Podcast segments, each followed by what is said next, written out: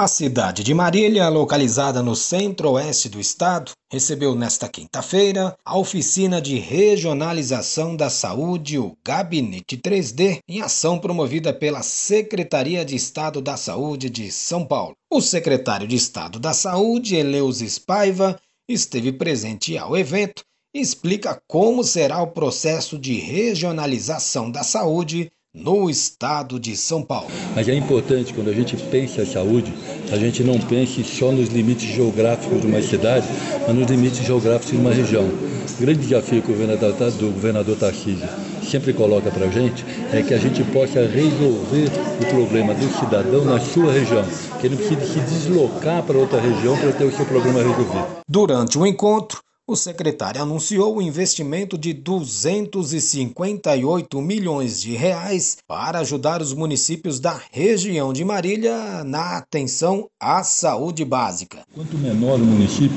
maior a dificuldade que tem é, o prefeito, o gestor, de ter recursos para poder manter uma estrutura de atenção básica.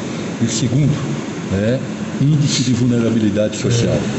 Quanto maior a vulnerabilidade social, maior o compromisso do Estado de estar investindo no município. Com a regionalização da saúde, o governo do estado espera eliminar a superlotação nos principais hospitais. A superintendente do HC, Paloma Libânio, fala sobre os benefícios da regionalização da saúde no atendimento aos pacientes e à gestão hospitalar. Nossa, isso vai ser muito bom, porque a regionalização, na verdade, o intuito maior dela é diminuir as demandas, uhum. é fazer com que o paciente não fique em fila de espera e que a gente realmente tenha todo mundo atendido no tempo oportuno. Com a regionalização, nós vamos dividir o recurso.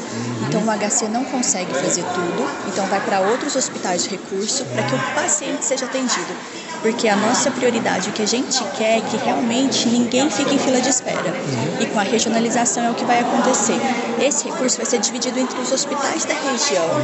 E aí todos os hospitais vão poder fazer. Ainda pela manhã, o secretário da Saúde, Eleus Paiva, reuniu-se com prefeitos e prefeitas presentes para ouvir demandas e orientar sobre a nova regionalização da saúde no estado.